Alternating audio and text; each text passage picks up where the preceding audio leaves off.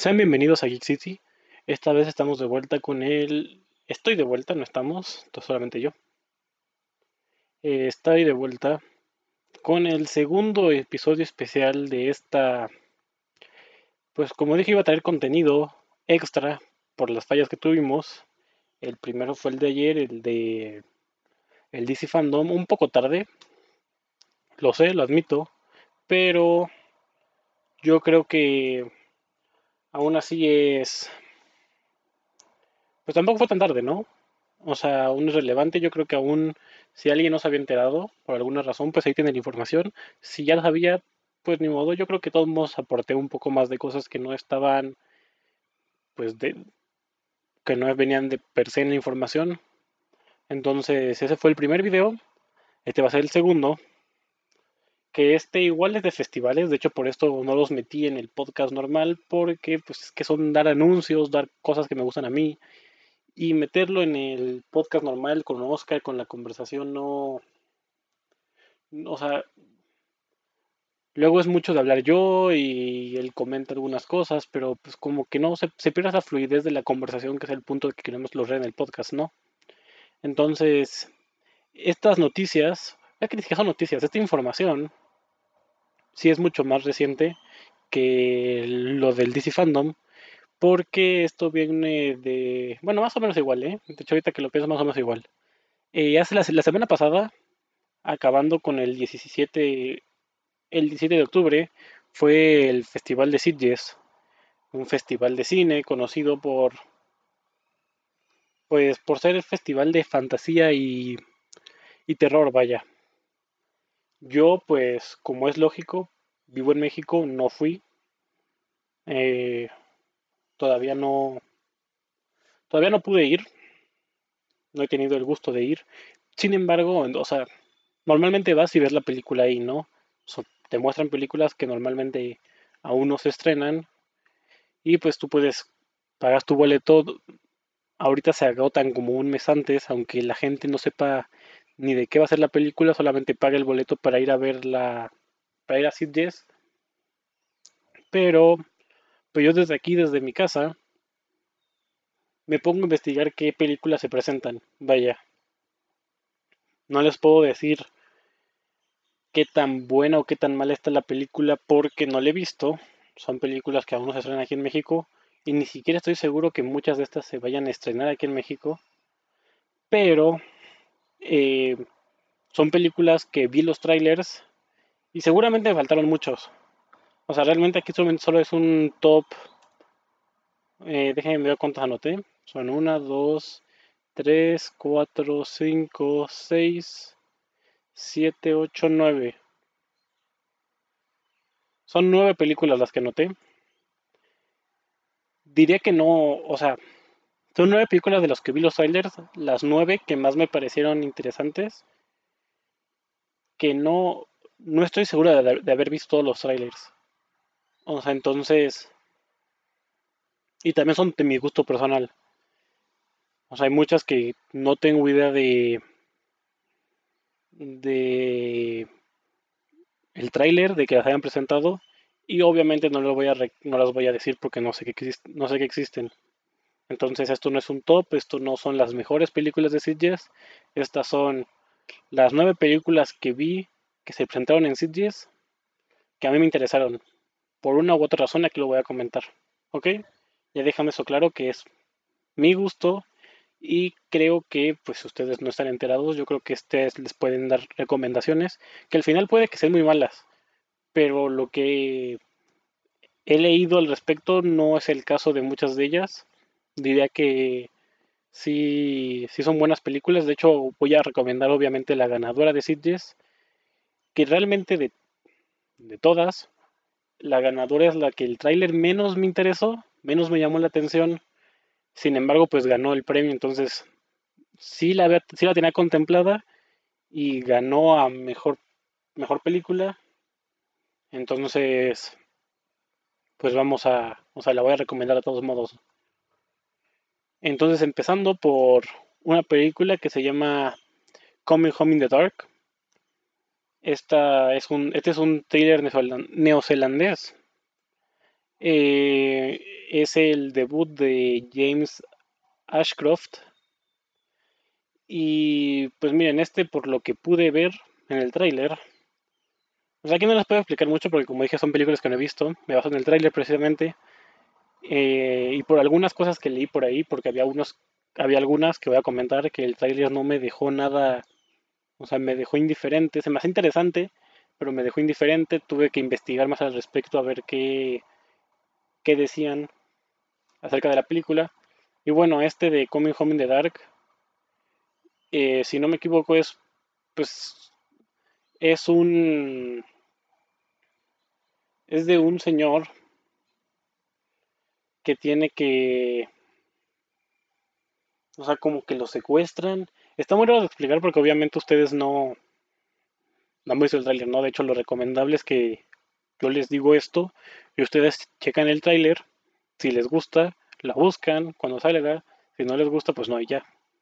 Como dije, normalmente estas son películas que son de Nueva Zelanda, de Irlanda, de, Asia, y no llegan todas a México. O sea, es muy probable que muchas de estas terminen, muchas de estas, no solo que voy a decir yo, sino muchas de las de Sitges, si te interesan, tengas que terminar viéndolas en internet, porque si no, no hay otra forma de verlas, ¿no? Entonces, sí, esta, esta de Coming Home in the Dark. Eh, no es de las que más me emocionan, no lo voy a. No lo voy a negar. Se ve interesante, es un thriller. Y pues lo mismo que es semana de octubre, agarré películas que sean más o menos de terror, porque igual vi que había muchas que eran como de comedia, cosas así. De hecho, hay una en Netflix que vi que se estrenó, de hecho ya, ya tiene que estar en Netflix, se llama The Drip, si no me equivoco. Es una comedia de una familia, bueno, una pareja de, que se quiere matar unos a otros. Eh, pero pues sí es una comedia, ¿no? No. Por eso no lo noté, porque también tenía la intención, por eso de ser octubre, de que fueran películas, pues más. Es que no son de terror como tal, pero son thrillers de suspenso, de misterio. Entonces sí, la primera recomendación es Coming Home in the Dark. Eh, después, esta sí me interesó más. Esta película se llama The Feast. Es eh, la película debut de Lee Haven Jones.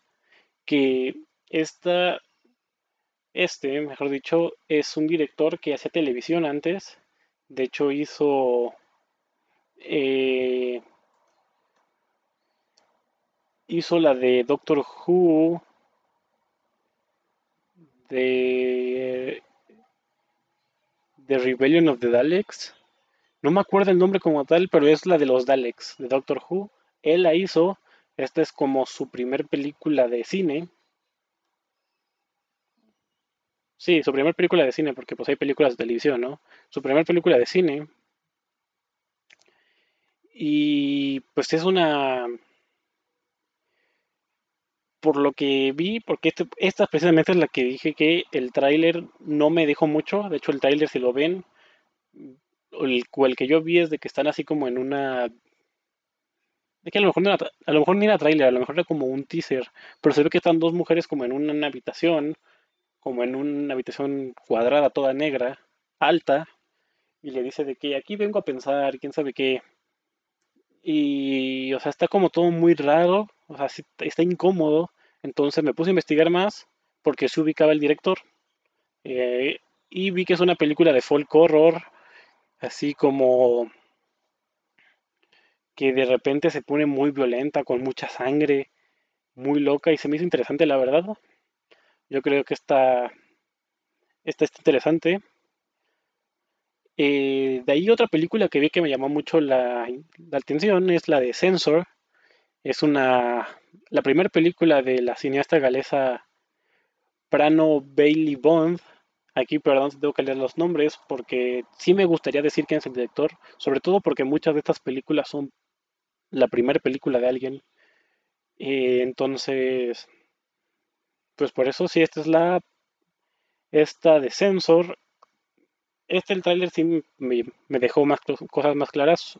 Según lo que entendí, había unos como videos, no sé si eran videos como tal, diría que sí, pero también había como VHS que mezclaban como cosas, violencia de ficción con violencia real.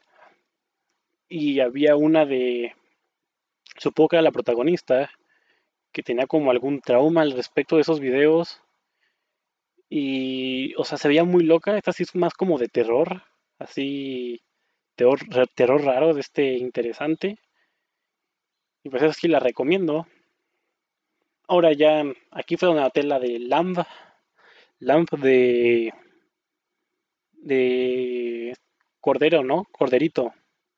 Es que Lamb. o es cabrita. El, bueno, Lamb se llama. L-A-M-B. Se llama la película. Es el debut, entre comillas, de Valdimar Johansson. Este es una, es una película islandesa que digo debut, entre comillas, porque Valdimar Johansson ya había trabajado en otras películas, creo que como productor. Entonces no es su debut, o sea, no es la primera obra que, en la que está involucrado, pero es, es la primera que dirige. Esta fue la que ganó Sitges de este año. Y pues por lo que vi se trata de una pareja que tienen como hijo a una cabrita bebé, pero que tiene partes humanas. O sea, está muy, está muy loco, igual es folk horror. Está muy... O sea, tiene... Supongo que habla sobre la maternidad, ¿no? Es como el tema principal.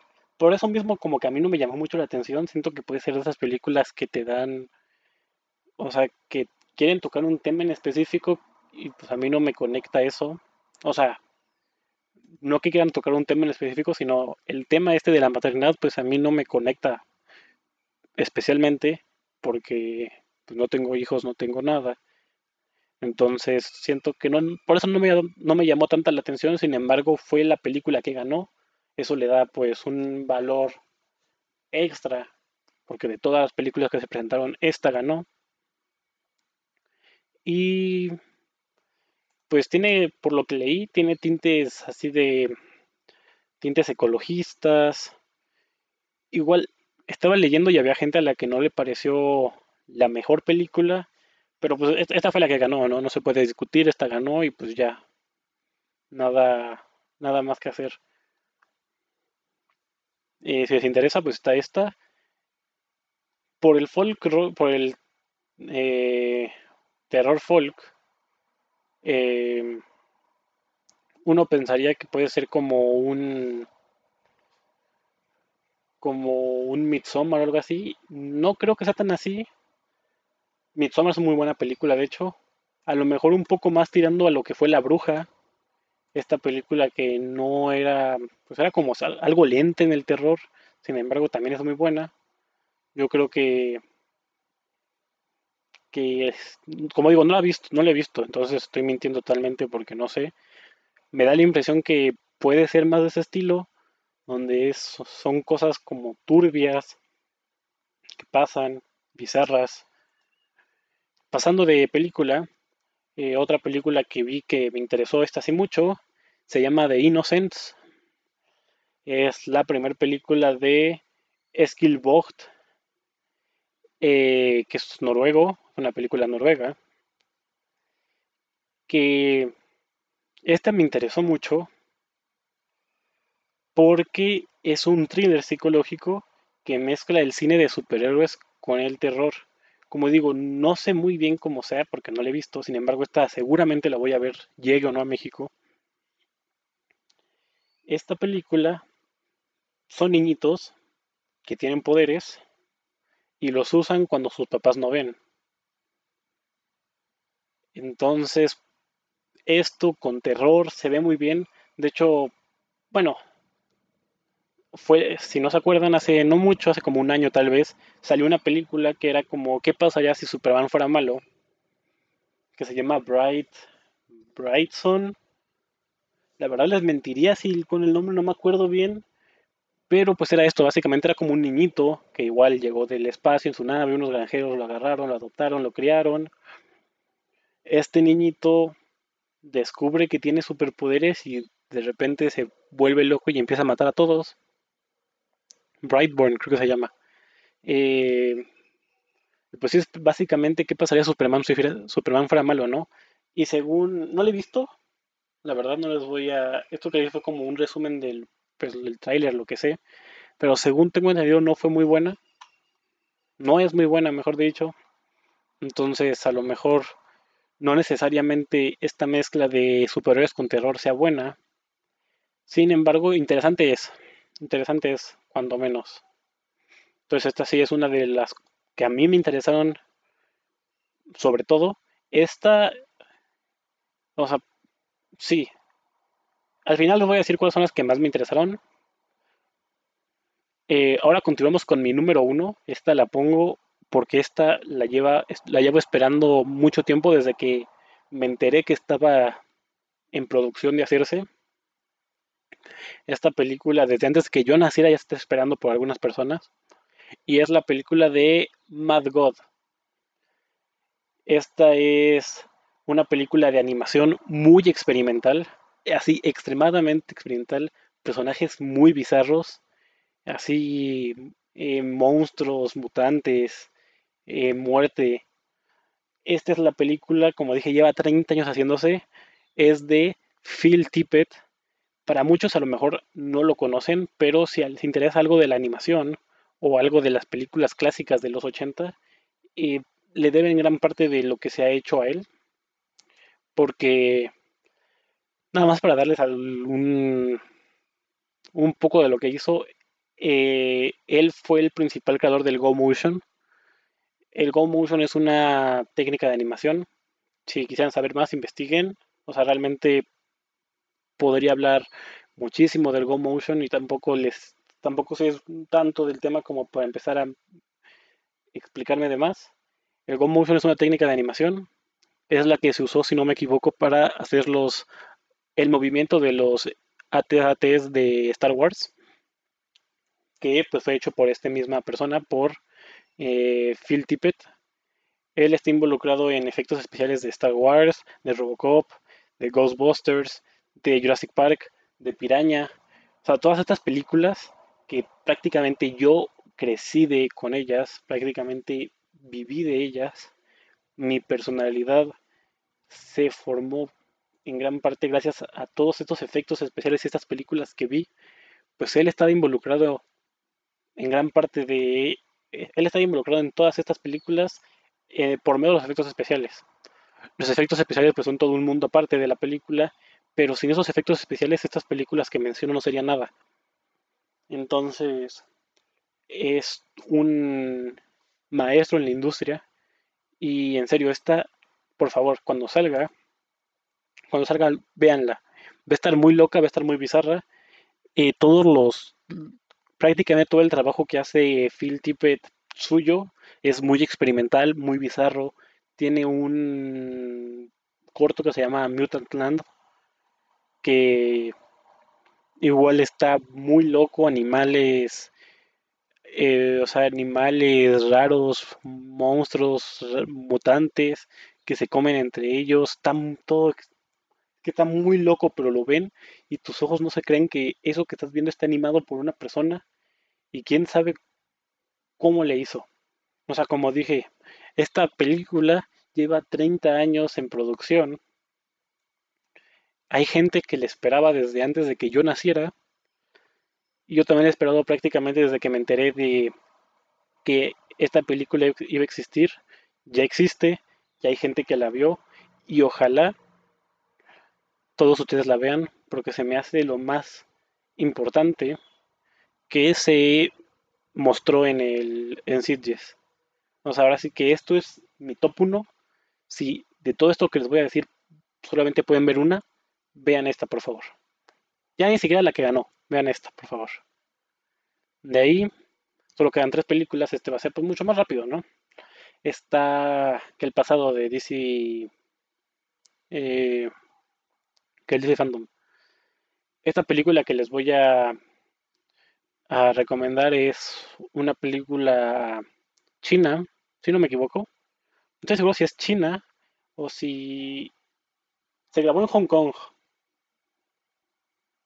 Entonces, no sé si los que lo hicieron son chinos o de Hong Kong.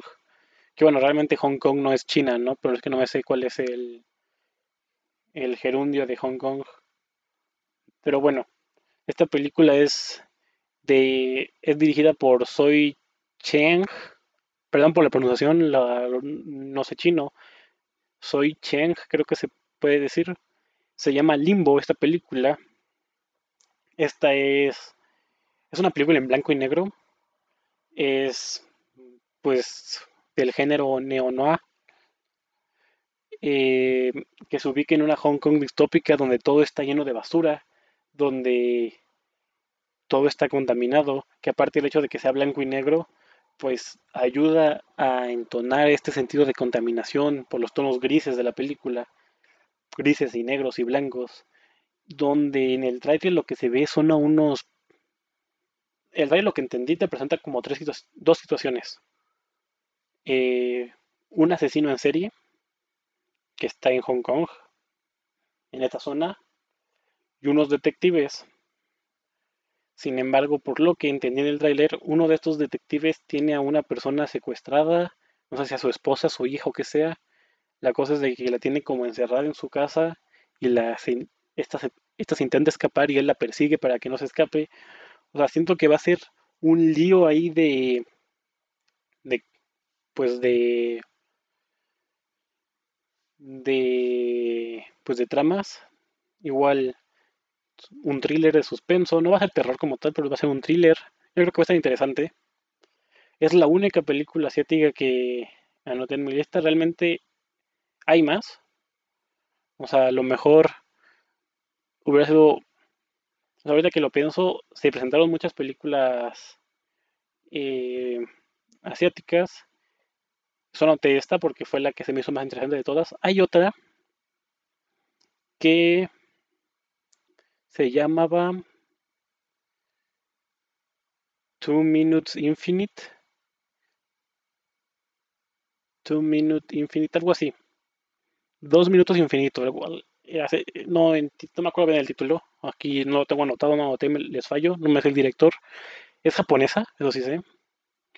Y es comedia, si no me equivoco donde eh, alguien, alguien un japonés de un edificio tiene una televisión. Two Minutes into the Infinite, tal vez se llama. O sea, creo que ese es el nombre correcto. Eh, tiene una televisión donde puede ver, no estoy seguro si se puede ver a él mismo o a su vecino dos minutos en el futuro. Entonces, en base a esto, pues se basa la película y pasan cosas. Como digo, no la he visto, realmente no le iba a decir, pero para no decir solamente una película asiática, pues ya tenemos esta de Hong Kong y una comedia japonesa. Y ya llegando las últimas películas, esta igual, esta será la segunda película que más recomiendo. Eh, esta es la de Last Night in Soho de Edgar, de Edgar Wright este es un thriller. Como digo, no le he visto. Esa sí la, esa sí la conocía. Ya, ya se había anunciado, había visto el tráiler, ya lo esperaba desde antes de Sitges. Y tenemos a esta esta chica que se muda que se muda pues supongo que a Soho por el título que pues si no saben Soho es un, una zona de Londres que pues se llama, se llama Soho porque es South eh, Hudson, si no me equivoco. Que es el sur de la calle Hudson. Que no sé si es Hudson o es otro otro nombre de calle, pero es por eso, es un juego de, es cortas el South y el Ho de la calle. Eh, también hay un Nojo, por ejemplo. Si no me equivoco, en Nueva York también hay un Soho. Si no me equivoco, ¿eh? ahí sí estoy inventándome. Entonces no me crea nada de eso. Lo de Londres sí estoy casi seguro que es por eso. Solamente tengo dudas con el nombre de la calle. A lo mejor es, a lo mejor no es Hudson. Pero bueno. Este esta, la trama se ve muy interesante. Está esta chica que se muda, como digo, su poca sojo. Eh, sale de, sale de fiesta y en su reflejo, todo esto me dejo en el tráiler, ¿eh? En su reflejo ve a otra persona que está viviendo pues la gran vida, ¿no? Y pues ella cree que es como un superpoder, que puede como vivir la vida de esta otra persona y todo, hasta que por lo que entiendo, quieren matar a esta persona que ve en su reflejo. Y ahí es como se pone interesante, porque si, o sea, la verdad no sé si matan a la otra persona y esa también se muere, o hay como dos personas diferentes que están conectadas a estas personas, porque es un hombre y una mujer. La chica está conectada como la mujer en su reflejo.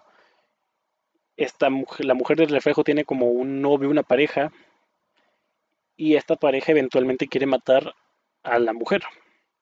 Lo que yo no sé es si hay una persona que del mismo plano de la chica que se muda que esté conectada con la pareja de la mujer del reflejo. Entonces esta chica tiene que evitar que la maten igual que mataron a la del reflejo o algo así. Como digo, no estoy muy enterado, sé que es muy buena y espero que salga y se la recomiendo también. Y ya por última, pues esto es una película ya la más comercial, la que todo el mundo va a saber, todo el mundo ya conoce, y es la de Halloween Kills. Es la segunda película de esta trilogía, de esta nueva trilogía de Halloween, que le sigue a la primera película. O sea, salió la primera película de Halloween, ese es canon. De ahí sacaron muchas otras películas de Halloween, llegando a un punto que era ya hasta bizarro. Y recientemente se reinició eh, la franquicia a partir de la segunda. O sea, la primera película sigue siendo canon. La película que salió en 2018, si no me equivoco, sería el equivalente a Halloween 2. Y esta sería como Halloween 3, que se llama Halloween Kills. Hay mucha gente que no le gustó. Mucha gente que dice que está muy buena, que le da un aire más fresco a la franquicia de Halloween. Yo no la he visto. Sin embargo, soy muy fan de Michael Myers. Por lo que vi en los trailers, pues es como que ahora todo el pueblo se une contra Michael. O sea, entonces Michael, uno, por un lado tiene mucha gente que matar, y dos, ahora sí como que eh, ves como el pueblo se une para enfrentar este mal. Pues porque realmente, o sea, si te vas al sentido que puede ser es que Michael Myers, aunque técnicamente es un hombre, ¿no? Pues es como la reencarnación de, es la encarnación del mal. Y eso explica por qué puede, por qué es tan fuerte y por qué nunca se muere. Porque todo entonces, esto de ver que está este enemigo matando, esta persona, este ser, matando gente en el pueblo, pues en otras películas es como el pueblo, ay no, qué miedo. Aquí vemos que el pueblo dice, oye, somos un pueblo entero, él es una persona, hay que matarlo. Claro que podemos. Yo creo que es una, una nueva aproximación de Michael Myers de cómo el pueblo entero quiere acabar con este mal el pueblo entero se une para enfrentar al mal en lugar de correr de él, en lugar de esconderse de él. Y pues es la segunda película de tres, ¿no? Entonces todavía falta una que para que concluya toda esta historia. Posiblemente al final maten a Michael. Tal vez. Pero pues ya veremos. Entonces ya con estas eh, nueve películas que anoté, pero realmente les dije les dije 11 películas contando la de Netflix de The Trip. Y la japonesa de Two Minutes into the Infinite, algo así. Entonces ya estas son como las películas que más me interesaron a mí. A mí, como recuerdo, son las películas que más me interesaron a mí de, de Cities 2021. Como dije, si tuviera que recomendarles top, sería Mad God, número uno. Número 2, Last Night in Soho. Y número 3, pues ahí sí como, como quieran, ¿no? Ahí sí no les puedo recomendar. Limbo se ve interesante, Sensor se ve interesante, The Fist se ve interesante, Lamp es la que ganó, y The Innocence es lo de los superhéroes, si les interesa también está ahí, puede ser interesante. Entonces, pues ya con esto, con esto dicho, espero les haya gustado esta, este capítulo especial, este capítulo extra de Sitges 2021. Eh, posiblemente para todos los eventos que haya de ahora en adelante, si no, si no hay algo así como un tema en específico que me interese, por ejemplo, del Nintendo Direct, lo más interesante de hablar sería el aumento de precio en el Nintendo Switch Online, ¿no? Eso es como un tema de todo el Nintendo Direct. Si quiero dar, a partir de ahora, si quiero dar anuncios, noticias que se, que se anunciaron, pues seguramente lo voy a hacer en estos episodios extra. Estos dos los grabé pues por la... Para empezar, para compensarles a ustedes. La idea se me ocurrió para compensarles, para traer más contenido. Pero seguramente lo voy a, retomar la, la, pues esta, este formato para traerles noticias, cosas así de las que yo, yo más o menos sé y me interesan. Y pues por ejemplo, en el caso del DC Fandom, a Oscar no, no le gustan tanto los cómics, no le conoce mucho a DC. Entonces tampoco decirlo con él no tenía mucho caso. Iba a estar como de fondo. Entonces mejor les los digo yo aquí hablando directamente a cámara. Ustedes se enteran, yo lo digo. Fin del, fin del programa. O sea, si les interesa el DC Fandom, ven ese. Si no les interesa, no lo ven. Si les interesa Sitges, ven este. Si no les interesa, no lo ven. O sea, yo creo que es más como para... Así podemos segmentar más el contenido y así, si, hay una, un evento que, que te interesó, ya sea en los Oscars, ya sea en este caso Sitges, ya sea el DC Fandom, la Comic Con, eh, Nintendo Direct, todos estos eventos que hay a lo largo del año. Si alguno te interesa, puedes ver ese que te interesa. Y si otro tema no te interesa, pues no lo ves. Entonces se me hace mucho más práctico. Y será todo por mi parte. Espero les haya gustado mucho este capítulo. Eh, todavía esta semana subimos episodio normal domingo.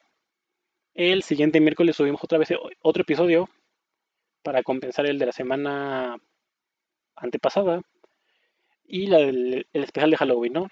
31 de octubre. Sería todo por mi parte. Nos vemos pronto. Adiós.